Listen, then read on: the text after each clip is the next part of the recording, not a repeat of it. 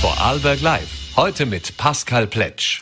Schönen guten Abend zu einer neuen Ausgabe von Vorarlberg Live. Heute am Donnerstag, den 9. März 2022. Ja, und heute wird's ein bisschen esoterisch bei uns, ein bisschen traditionell bei uns. Ich freue mich jetzt gleich mal einen ersten Gast für heute begrüßen zu dürfen. Äh, Johanna Pauger-Poppe, Schriftstellerin. Äh, ja, mehr als 14 Millionen Bücher hat sie gemeinsam mit ihrem Mann schon verkauft. In über 31 Sprachen wurden diese Bücher übersetzt. Und ihr hat der Mond in erster Linie angetan. Frau Pauger-Poppe, schönen guten Abend. Herzlich willkommen bei Vorarlberg Live. Danke für den Besuch im Studio. Guten Abend. Ja, Frau Pauger-Poppe, äh, der Mond ist das, mit dem, oder ist das, mit dem Sie sich eigentlich schon seit Jahren beschäftigen. Vielleicht, dass Sie sich mal kurz vorstellen, auch für unsere Zuseher, die Sie nicht kennen und äh, nicht wissen, wer Sie sind. Äh, wie kam es dies, zu diesem Interesse für den Mond und vor allem eben auch mit, äh, zu dem, was der Mond mit uns Menschen hier auf der Erde macht, was für einen Einfluss er auch hat? Ja, ist eine lange Frage. Ähm, die Antwort ist im Prinzip ganz kurz, weil ich bin mit dem Wissen aufgewachsen in Tirol und äh, das Wissen haben wir einfach so gelebt. Also vorgelebt hat uns der Großvater, von dem habe ich dieses ganze Wissen so mitbekommen. Nicht jetzt, dass uns der das erklärt hat oder gesprochen hat, aber man kriegt es einfach im Alltag mit. Und äh, später, wie ich dann in die Großstadt gezogen bin, äh, habe ich gemerkt, das ist ja Wahnsinn, da geht gar nichts nach dem Mund habe dann selber auch das nicht mehr gemacht, das war dann altmodisch, habe aber gemerkt dann, das geht so überhaupt nicht und habe so heimlich wieder angefangen nach dem Mond. Und dann nach die Kinder hat man irgendwann dann noch mehr Zugang zu den natürlichen Sachen und so weiter. Und dann habe ich Vorträge gemacht über den Mondeinfluss und das ging dann irgendwann so viel, das war mir dann auch zu viel, so viele Vorträge zu machen. Und dann war die Idee entstanden, wenn man jetzt ein Buch drüber schreibt, dann können die Leute das lesen und ich habe dann mehr Ruhe. Bisschen Ruhe. Ja. Jetzt, äh, wenn wir mal uns zuerst von der wissenschaftlichen Seite nähern, weil das ist immer auch ein bisschen so ein Zwiespalt, da sagt man, es gibt Hausregeln, das kennt jeder von uns. Äh, hat man gesagt, äh, beim gewissen Mond sollte man zum Beispiel bei uns am Bodensee die Boote ins Wasser bringen, in den See geben oder rausholen. Äh, beim gewissen Mond sollte man sich die Haare schneiden oder, oder was auch immer. Dann hält das länger, dann wachsen die Haare langsamer zum Beispiel. Jetzt ist das natürlich keine große Wissenschaft, die ich aus irgendwelchen, auf irgendwelchen Universitäten gelernt habe, aber ebenso überliefertes Wissen. Äh, was wir wissen, wissenschaftlich ist, dass der Mond natürlich einen Einfluss hat, Stichwort Ebbe und Flut zum Beispiel, auf die Gezeiten und eben auch viele andere Dinge. Ähm, wie viel ist, jetzt sage ich jetzt einmal so, äh, da an dem, was Sie auch erleben, was Sie auch wissen, was Sie auch weitergeben, äh, tatsächlich belegt, mhm. äh, im Sinne auch, dass es da wissenschaftliche Studien gibt und wie groß ist auch der Diskurs zwischen der Wissenschaft und Menschen wie Ihnen, die sich eben auf diese alten Traditionen berufen? Ja, der Diskurs ist gar nicht so klein. Es ist so, dass es inzwischen sehr wohl wissenschaftlich bewiesen ist. Das funktioniert natürlich nicht auf allen Ebenen, aber in, zum Beispiel beim Holz auch und so, dass die Säfte ganz anders äh, steigen oder, oder eben sinken es ist einfach so, wenn man, die, wenn die Wissenschaft so herangeht, wie sie herangeht, äh, kann man es nicht so gut beweisen. Man muss da ein bisschen anders drangehen. Man braucht Geduld. Und die moderne Wissenschaft, da, da gilt nur, was täglich zu exakt gleichen Zeit oder täglich genau wiederholbar ist. Das geht nicht. Zudem braucht man den Kalender, dass man weiß, wann was funktioniert. Es ist ein überliefertes Wissen, ein Erfahrungswissen. Und wer es nicht probiert, kann schlecht sagen, hilft oder hilft nicht. Das heißt, ich sage immer, sie sollen es einfach probieren. Äh, ganz, ganz viele Leute, die können sie das ja auch nicht einbilden. Mhm. Aber es ist halt eben, wie Sie schon sagen, ähm, äh, moderne Wissenschaft ähm, funktioniert so nicht. Es wird aber wissenschaftlich auch inzwischen schon öfter bewiesen. Und wer es ausprobiert, der weiß es, dass es funktioniert. Und das ist eigentlich das Schöne. Es spielt ja keine Rolle, ob es jemand glaubt oder nicht. Mhm. Wer möchte, dass er mehr Zeit hat und einfach auch nicht so verschwendet lebt. Man kann ja auch sich sehr, sehr viel sparen, auch Geld der soll es einfach ausprobieren und andere haben halt dann lieber eine Glatze oder die gehen halt irgendwann zum Friseur, wo es halt nicht klappt. Und äh, das ist eigentlich der Sinn und Zweck, dass man sagt, man gibt das Wissen weiter, aber ich möchte da nicht irgendwie jemand was aufdrängen oder ein- oder ausreden. Äh, Wer es probiert, weiß, dass es funktioniert und jeder hat das Recht, das auch nicht zu glauben. Mhm. Jetzt haben Sie es vorher gesagt, als Sie in die große, weite Welt gezogen sind, das Tiroler äh, Bergland mhm. sozusagen, in die Großstadt, äh, ist ja nichts anderes wie auch die immer moderner werdende Zeit. Das heißt, wir sind immer mehr datengetrieben, wir sind immer mehr auch äh, Fakten und basiert und, und es muss immer mehr also bewiesen sein und klar sein, dass das auch nachvollziehbar ist, dass das verständlich ist, dass man es ja für jeden auch versteht, warum ist irgendwas. Äh, nichtsdestotrotz haben genau solche alten Traditionen ja auch einen gewissen Aufschwung. Das heißt, in den letzten Jahren diese Rückbesinnung sozusagen auf das, was hat denn die Großmutter gesagt, was hat denn der Großvater gesagt, wie haben denn die damals gelebt, äh, ja. äh, dass das auch einen Aufschwung hat. Ist das was, was Sie auch erleben in diesen, ja, diesen Reisen, auch diesen Vorträgen, in diesen Gesprächen, die Sie führen? Äh, schon auch. Also ich muss sagen, ich bin sehr gewohnt, dass man zum Teil auch sogar angegriffen wird oder das ist Scharlatan und was weiß ich. Natürlich muss man jetzt sagen, im äh, Sinne vom Esoterik, da wird auch wirklich viel Scharlatan getrieben, auch mit dem Holz und so weiter. Da wird Bauholz verkauft, Winter geschlägert, noch mehr kostet's und so. Das, das, das gibt es natürlich, solche Scharlatane, da muss man schauen, äh, wo sind sie nicht. Äh, der Aufschwung, äh, nachdem ich ja immer mit dem zu tun habe und bei den Vorträgen natürlich in erster Linie interessierte Leute sind, äh, finde ich immer, dass ich sehr aufpassen soll, dass man nicht der Gefahr ähm, einliegt, dass sagen, ja, das, alle interessieren sich. So ist es nicht. Die kommen ja gar nicht. Das ist die, der Großteil. Wer es aber probiert, weiß, dass es funktioniert. Mhm. Äh, und äh, ich sage immer, Fanatiker mag ich so oder so nicht. Ich mhm. sage immer dazu, macht es nicht fanatisch, egal wenn es um Operationen geht, wo es leicht zum äh, Wählen ist, der Termin. Wunderbar, aber nicht, oh, heute habe ich Bauchweh, ich gehe lieber nicht, der Mund ist mhm. schlecht. Absolut Fehlverhalten. Und mir sind manchmal die, die kritischen Leute echt lieber als wie die fanatischen. Weil man so einfach Kirche im Dorf lassen und das Mundwissen ist so toll. Es, ist, es es wirkt so viel, gerade in der heutigen Zeit.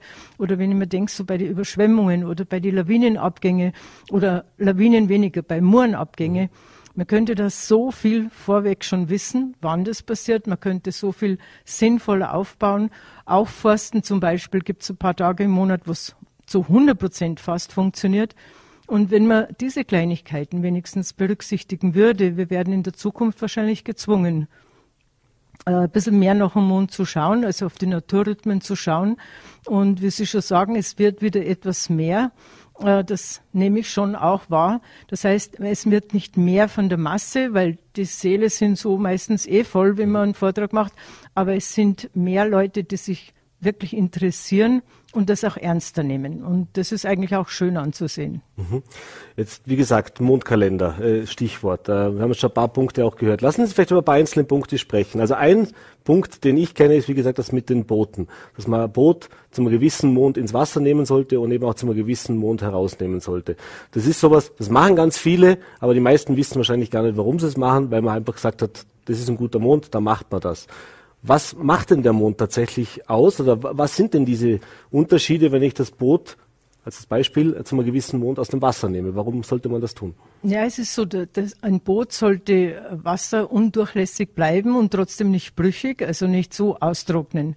Und da gibt es ganz viele Holzregeln, die sind also besonders zu beachten, je nachdem, was man möchte. Zum Beispiel auch, wann man Brücken baut. Mhm ist ein großer Unterschied, wann man Fensterstöcke einbaut oder wann man einen Kamin aufzieht und so weiter, äh, bis hin zum Brennholz. Wenn, äh, nur ein Beispiel, wenn man jetzt das alles durchgehen würde, den Rahmen sprengen, aber Brennholz hat so jeder zu Hause, der noch mit Holz arbeitet. Und wenn ich das Brennholz bei zunehmendem Mund aufrichte, ähm, oder auch beim Schlagen, wenn ich schon aufpassen kann, man kann nicht immer aufpassen, aber auch wenn man es dazu kauft und es nicht weiß, bei äh, zunehmendem Mund, wenn man es aufrichtet, dann brennt es einfach nicht so gut. Es, es ist, die Feuchtigkeit ist da und so weiter.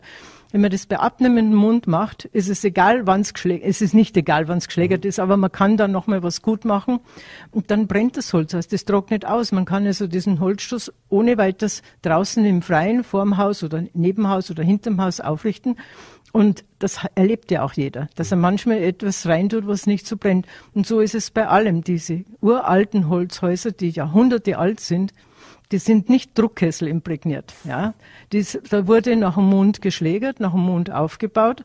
Und das ist, sagen wir wieder so beim Beweis. Mir ist egal, ich brauche keinen Beweis, aber es ist schon gut, wenn manche das nicht glauben, mal was haben. Das heißt, wenn man in Kramsach zum Beispiel das Bauernmuseum anschaut, sind Höfe dabei, sind ein paar Jahrhundert Jahre alt. Und wenn ich heute in einem Bau Wälder einen Zaun Hochdruck imprägniert, ist er nach zwei Jahren trotzdem kaputt. Mhm. Und da können die Leute beobachten, dass das nicht Scharlatan ist oder irgendeine modische Erscheinung, sondern ein wirklich altes, bewährtes Wissen, ein Erfahrungswissen. Mhm. Und es ist schade, wenn wir es nicht nützen. Mhm. Vielleicht kommen wir noch zu zwei, drei anderen Punkten. Was würden Sie denn sagen? Was, was kann man im Alltag hat das nicht jeder Boot natürlich, das ist jetzt nicht so, aber was kann jeder für sich selber mitnehmen? Was sind vielleicht so, fangen wir mit einem Punkt an, was wäre jetzt so ein Punkt, wo Sie sagen, da könnte jetzt jeder im Alltag drauf schauen, wäre Ihrer Meinung nach sinnvoll? Ja, also das kommt auch wieder darauf an, ob, ob jemand am Land lebt oder ob er in der Stadt wohnt. In der Stadt sind wieder andere Kriterien notwendig für jemanden, der fängt meistens mit dem Haaren an und mit den Fingernägel schneiden, wo er sagt, ich möchte starke Fingernägel haben mhm. oder ich möchte volles, dichtes Haar haben und nicht vielleicht mit 30 schon die ersten grauen Haare haben und so weiter. Da fangen die, äh, naja, in dem Fall habe ich was falsch gemacht. auch soweit nichts. Ja, mein Mann ist auch ganz grau, ich kenne ihn auch gar nicht an. Ich habe ihn kennengelernt, da war er schon grau, also ich bin nicht nicht schuld. ähm, aber man kann ja da einiges tun. Während zum Beispiel in der ländlichen Bevölkerung das Gartenwissen mehr Interesse ist. Das heißt, die wollen wissen, wann sie was pflanzen, wann sie was gießen. Und äh, was überall gleich ist, ob ich in der Stadt oder am Land ist, das Blumengießen. Man hat ja im Haus auch Blumen. Und wenn man nur mit da anfängt, dann Fisch, Krebs oder Skorpion an diesen Wassertagen, die Blumen gießt und sonst nie, nur da, dann merkt man, dass die werden einfach nicht hin. Also die bleiben. Und manche haben halt nicht den grünen, sondern einen roten Daumen, die entweder die Pflanzen ersaufen oder sie vertrocknen. Wenn man das probiert, also das ist auch etwas, was die meisten probieren. So Operationstermine würde ich sagen, muss nicht gerade der Anfang sein, aber ist natürlich auch ideal. Aber so beim Körper, was man sowieso machen muss, oder Enthaarung oder eben für die Haare, dass sie gut wachsen. Mhm wenn man Zeichen nimmt, wo sie ganz langsam wachsen und immer das nimmt, ist auch nicht toll, weil je länger, je weniger dass sie wachsen, desto weniger sind, können sie auch sich wieder erholen und gesund bleiben. Mhm. Also da ist zum Beispiel Löwe und Jungfrau absoluter Renner. Ähm, früher war wirklich so da der Friseur voll. Also da konnte man nicht. Dann war das alle nicht mehr modern. Alle so bei Löwe, ja, die Männer vor allen Dingen, mhm. dass sie eben keine Glatze kriegen. Jetzt ist wieder so, dass man auch wieder mehr Termine suchen muss. Äh, man kann nicht so ohne weiteres an Löwe zum Friseur gehen. Mhm. Aber so dazwischen mal so, gerade so die 70er, 80er Jahre war dann eher so, dass das alles nicht mehr modern war und mir ist da bei Krebs gegangen und bei Fisch und ja. Mhm. Also nicht, nicht drauf geachtet. äh, ein anderer Punkt, den ich gesehen habe, ist eben auch das Thema in der Küche. Äh, sprich, äh, gerade in Zeiten Verteuerung vielleicht auch wieder mehr Thema, dass man wieder anfängt, eine Marmelade selber zu machen oder selber einzukochen. Und da habe ich gedacht, auch da macht es einen Unterschied, ob ich das bei zunehmendem, abnehmendem oder an welchem Tag ich das mache? Ja, also in der Küche kann man sehr viel darauf achten. Gerade ist wieder viel mehr modern geworden, dass man sich selber was einkocht, selber was macht, auch Vorräte und so weiter. Uh, unabhängig von der Krise, die wir weltweit haben, ist es so, dass die jungen Leute auch wieder Spaß dran haben. Die möchten auch wieder wissen, wie man funktionieren kann, ohne immer abhängig zu sein. Und da ist also gerade ähm, Thema Marmelade einkochen, wenn es dann wieder gleich schlimm, schimmelig wird oder einfach nicht haltbar ist, da verliert man halt die Lust. Das heißt, wenn ich da weiß, zum Beispiel das Tierkreiszeichen Jungfrau, das, aus dem muss ich aus dem Weg gehen. Mhm. Jungfrau wird nichts eingekocht, nichts eingelegt, eh, ob was Saures oder was Süßes, egal. Das wird wirklich sehr schnell schimmlig. Mhm. Und allgemein kann man schauen, immer im abnehmenden Mond. Da ist die Gefahr ganz gering, dass was kaputt wird, auch die Einlagerung und so weiter. Und äh, zunehmend möglichst wenig. Aber Jungfrau sollte man immer aus dem Weg gehen, egal ob der Mond zu oder abnimmt. Ich sage immer bei den Vorträgen, da habt ihr eh keine Zeit, weil du Blumen umtopfen müsst und Bäume pflanzen und so weiter. Jungfrau ist ein wunderbares Zeichen für den Garten. Also alles, was man da macht, kann man, kann man jeden. Tag was anderes machen und es gibt immer was, wo es genau. gut funktioniert. Also der Vorteil vom Mondeinfluss ist eben, es gibt nicht einen guten oder einen schlechten Tag, sondern für bestimmte Tätigkeiten ist etwas besonders schlecht und etwas besonders gut. Und wenn ich das nütze, habe ich schon viel Arbeit gewonnen, was ich nicht machen brauche. Mhm. Sie haben es eingangs gesagt, vielleicht kommen wir noch mal kurz drauf. Jetzt wissen wir oder haben wir erfahren, was Sie sagen, was, was wann wirkt. Aber warum? Wie beeinflusst uns der Mond? Was, was, ist, was liegt da dahinter? Ja, warum ist so die Frage, die nicht einmal die Wissenschaftler beweisen. Wie soll ich das machen? Das geht nicht. Ich weiß einfach, dass es funktioniert. Mhm. Jeder, der es probiert, kann das auch erleben. Äh, was man sagen kann, warum ist bei den Bäumen, die Säfte steigen nach oben mhm. bei zunehmendem Mond und steigen mehr in den Wurzelbereich bei abnehmendem Mond. Und das ist auch messbar. Nicht jetzt mit freiem Auge, vielleicht auch nicht mit einem 0815 Maßband, mhm. aber das kann man messen. Und von daher kommt es auch, dass Christbäume nicht nadeln, wenn man es drei, drei Tage vor Vollmond schlägert, die mhm. Bäume, weil der Saft ganz also oben ist. Und wenn man dann den Baum schneidet, bleibt der Saft da oben und die Nadeln verkleben sich mhm. und dann fallen es nicht ab. Mache ich das bei abnehmendem Mund, ist der Saft unten. Mm, auch im Winter ist er im Winter nicht saftlos, wie man oft sagt, da ist kein Saft, das stimmt ja nicht, aber halt weniger. weniger.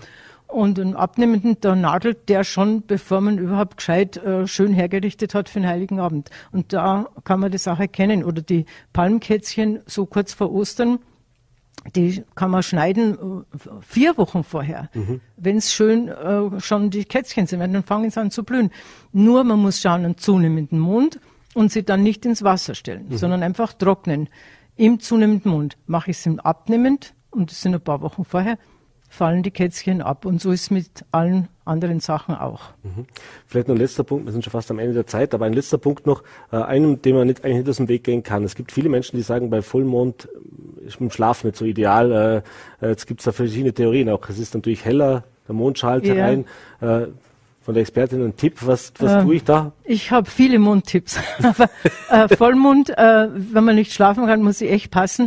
Das ist erstens einmal, ich persönlich spüre es nur drei, drei Tage vor Vollmond, da mhm. kann ich nicht schlafen. Warum? Was auch immer. Mhm. Am besten geht's, wenn ich dann nicht Abend esse. Dann geht's, aber ich vergesse das dann auch, dass mhm. drei Tage vorher ist.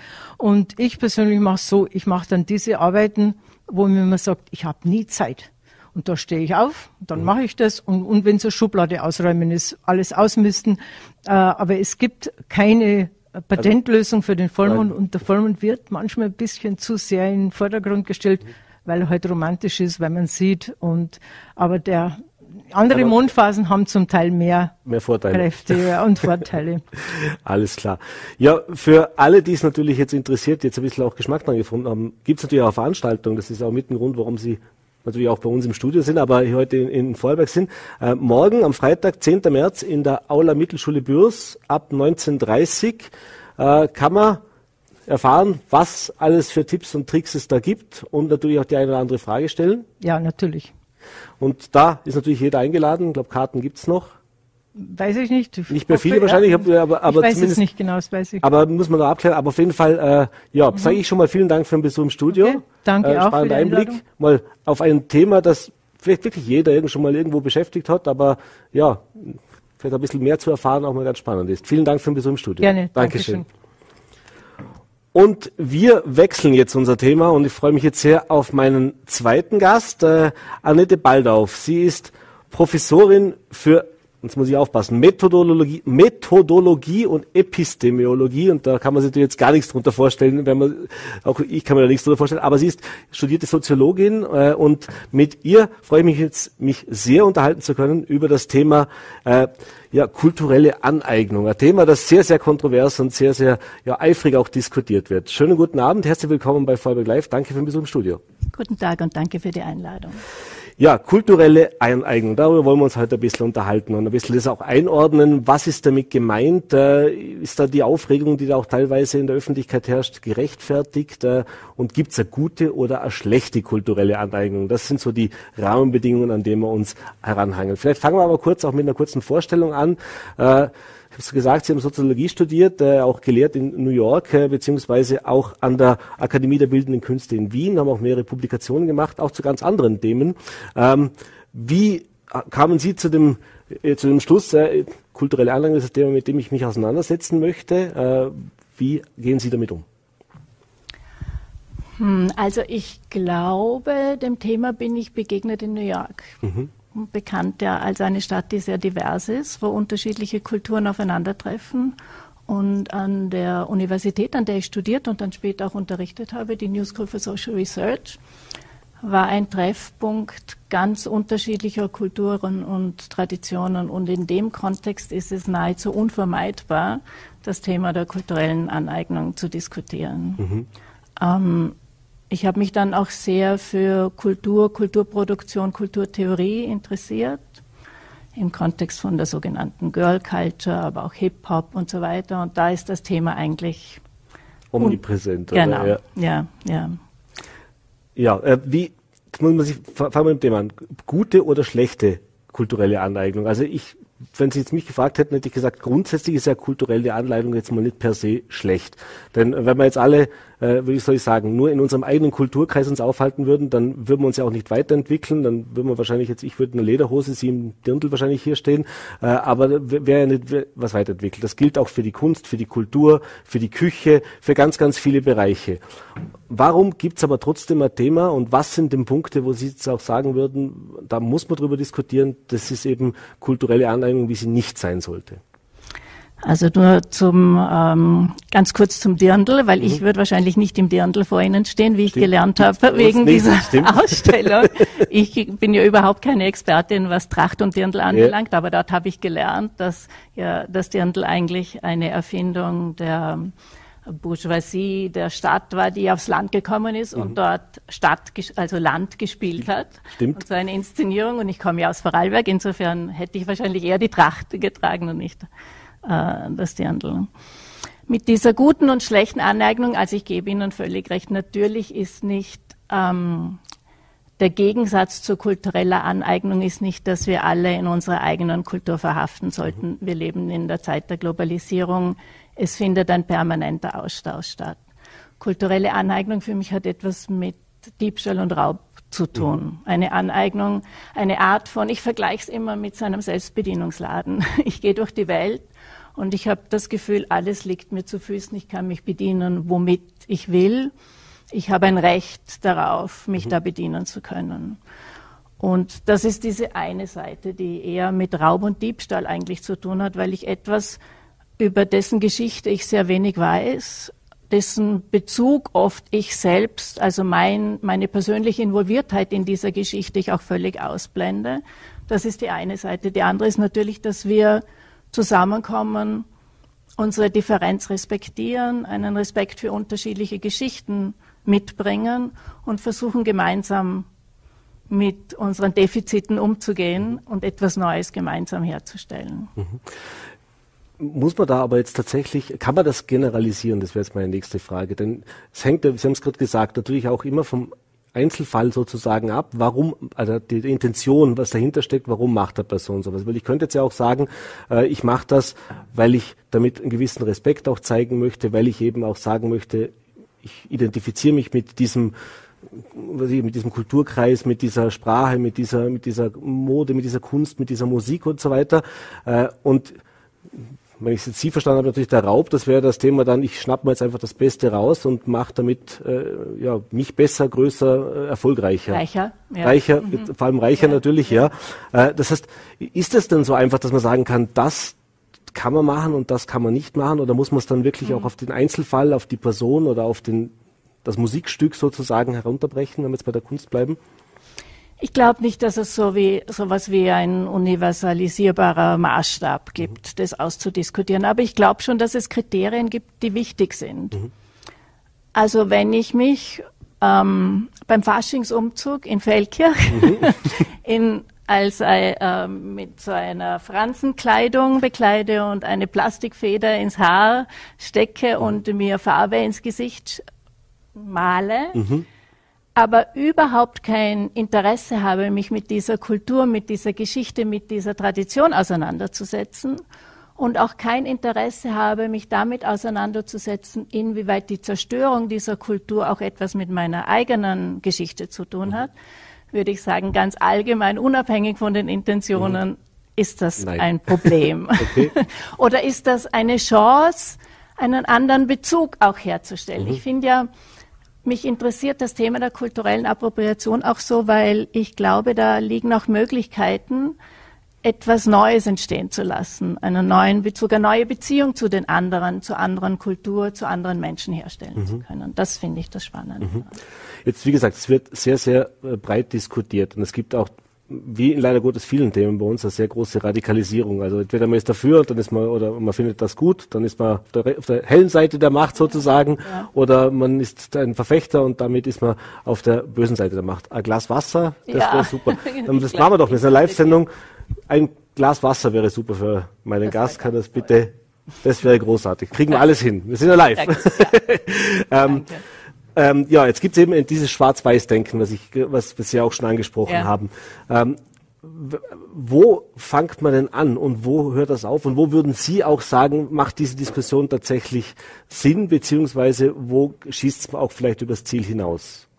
Das freut mich, dass Sie das ansprechen, weil, wie Sie vielleicht wissen, hatte ich ja ein bisschen eine Zurückhaltung, was diese Einladung anbelangt. Mhm. War so, hm, ich weiß nicht, weil meiner Erfahrung nach ist das Thema der kulturellen Aneignung auch ein Thema, das die Medien gerne polarisieren. Mhm. Das ist so eine Art, äh, Kapital daraus zu schlagen, aus dieser Polarisierung und den Emotionen, die damit auch verbunden sind. Also ich würde ja mal auch bei den Medien anfangen und zu sagen, da muss ein Reflexionsprozess eingesetzt werden, der das Thema der kulturellen Aneignung so rahmt, dass wir zusammenkommen können, gemeinsam so ein diskursives Feld herstellen können und uns begegnen können, mhm. uns zuhören und dass es nicht diese ich finde, es gibt oft diese Reizwörter, die dazu dienen, dass der Rollladen runtergeht mhm. und dann ist die Diskussion aus. Das müssen wir vermeiden. Wir müssen uns zuhören und es auch so eine gewisse Art von Respekt für unterschiedliche Geschichten, unterschiedliche Erfahrungen dann kann eine Diskussion, eine interessante auch stattfinden. Mhm. Ich muss es trotzdem ein Beispiel bringen, vielleicht weil es auch polarisiert, aber mhm. äh, das, das jüngste Thema, das es diskutiert wird zum Beispiel, äh, ist der Toast Hawaii. Äh, ist ein großes Diskussionsthema in den Medien zugegebenermaßen. Ich weiß nicht, inwieweit das auch in Fachkreisen ein Thema ist, aber da, und ich musste mich da wirklich auch ein bisschen einlesen, weil ich habe jetzt bei vielen Dingen verstehe ich es auch, aber wenn man es also hört, wenn ich es noch nicht alles nachvollziehen, aber ich verstehe, woher das kommt. Beim Toast mhm. Hawaii dachte ich mir erstmal so, mhm. okay. Ich meine, ich weiß, dass die Italiener Pizza Hawaii mögen, weil sie da auf die Barrikaden gehen, weil es eben äh, nicht italienisch ist, aber beim Toast Hawaii musste ich dann wirklich nachlesen und dann habe ich erfahren, dass die Ananas äh, Frucht war, die die Eroberer mit auf nach Hawaii gebracht haben, dort die Einheimischen auf den Plantagen arbeiten ließen, äh, auch ausgebeutet haben natürlich und dass das jetzt der Anlassfall ist, warum sich ein Teil der Bevölkerung oder gewisse Gruppen sagen, das muss jetzt, das dürfen wir nicht mehr so nennen, das darf nicht mehr sein. Jetzt würde ich behaupten, dass 90 Prozent der Bevölkerung das wirklich machen, ohne jetzt ein böses, ohne ein böses Gewissen oder einen bösen Hintergedanken zu haben, ohne diese Geschichte zu kennen, sondern da jetzt gar nichts Negatives damit verbinden. Verstehen Sie, dass denn in der öffentlichen Diskussion, wenn man jetzt draußen mit den Menschen spricht, da dann tatsächlich auch irgendwo ein Verständnis fehlt, warum das jetzt ein Thema sein kann?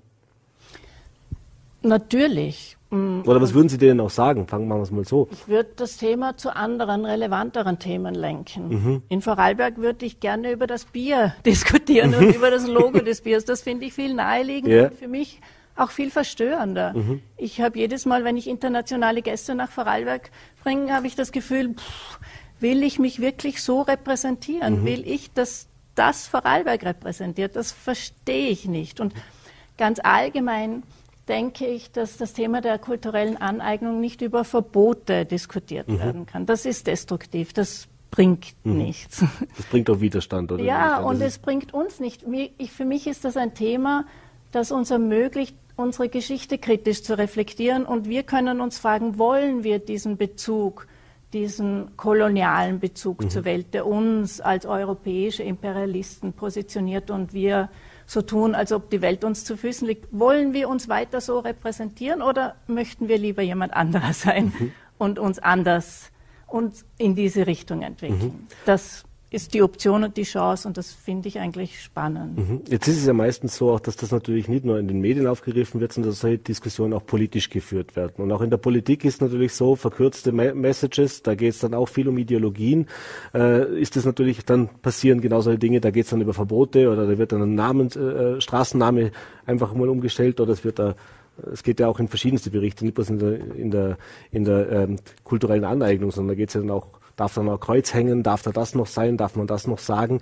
Äh, was würden jetzt Sie sagen, sagen, ein konstruktiver Diskurs auch zu, zu machen? Was muss denn die Politik oder wer muss denn was lernen oder was kann man denn anders machen? Wie sollte das dann funktionieren, dass man vielleicht wirklich auch die Menschen mit an Bord holt, auch die Betroffenen und eben diejenigen, die vielleicht auch mit Unverständnis darauf reagieren?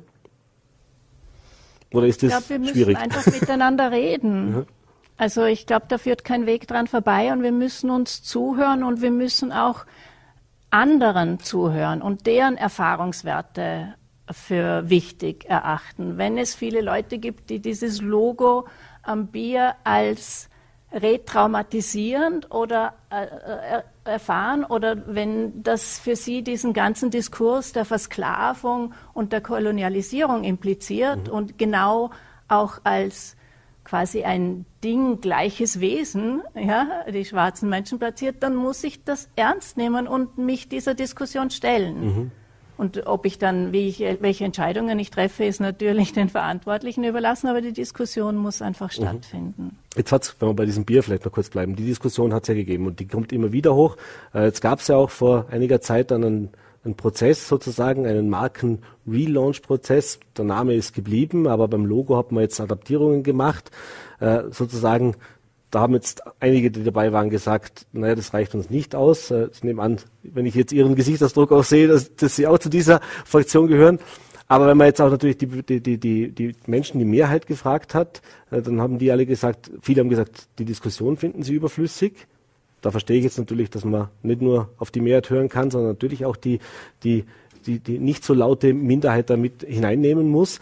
Aber ist es, kann man so einen Schritt dann wie soll ich sagen, ist es ein Schritt, der ernst gemeint ist? Ist es ein Schritt, der auch hilft dabei, wenn er vielleicht auch nicht das Ziel erreicht hat, was man wollte, aber es ist zumindest ein Schritt in die richtige Richtung? Es ist offensichtlich ein Prozess, der mhm. wahrscheinlich noch länger dauern wird.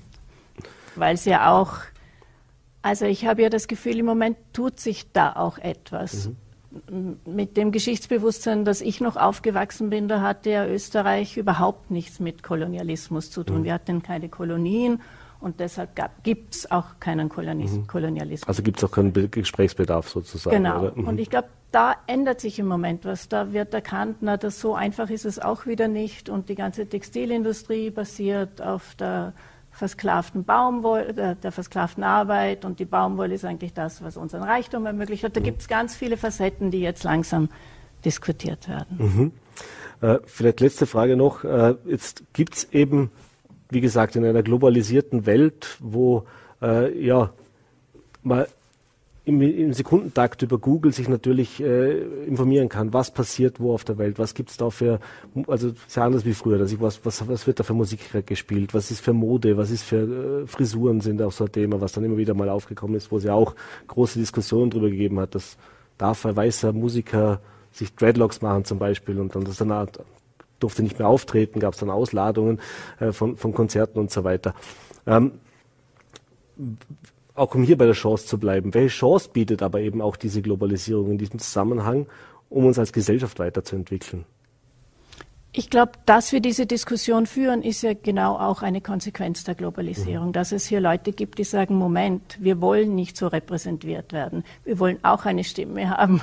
Wir wollen uns auch hier zu Wort melden. Das ist ja auch ein Effekt der Globalisierung und unsere Chance, uns auch anders zu platzieren in diesem Kontext. Mhm. Und, noch ganz und zu, zu, dieser Frage mit diesen Haaren und ja. so. Ich, ich habe einen ganz tollen Satz von äh, Greg Tate gelesen vor kurzem, der gesagt hat, schon in den 90ern als Musikkritiker, People love black culture, but they hate black people. Mhm. Und das, glaube ich, ist etwas, das müssen wir ernst nehmen. Mhm. Was ist da dran? Und wie können wir das reflektieren und auch entsprechend handeln? Mhm. Ja, dann bleibt mir noch zu verweisen. Sie sind natürlich nicht nur bei uns im Studio heute, auch bei einer Veranstaltung, einer Podiumsdiskussion, die findet heute um 19 Uhr in der Campusferie in Dornbirn statt. Äh, das Thema kulturelle Anleitung hat das was mit uns zu tun. Äh, ich glaube, da gibt es wahrscheinlich auch viel Diskussionsbedarf. Da wird sicher auch heiß diskutiert werden. Für alle Interessierten, die können da natürlich noch äh, hinkommen, kurz entschlossen. Ich glaube, es wird ein spannender Abend. Ich sage auf jeden Fall Danke für den Besuch im Studio, wünsche alles Gute und einen schönen Abend heute. Danke. Ja, und das war's für heute mit Vollberg Live, meine Damen und Herren. Ich bedanke mich fürs Dabeisein. Wenn Sie mögen, sind wir natürlich auch morgen wieder für Sie da, 17 Uhr, Voller.d, VNRT und Ländle TV. Bis dahin einen schönen Abend und machen Sie es gut.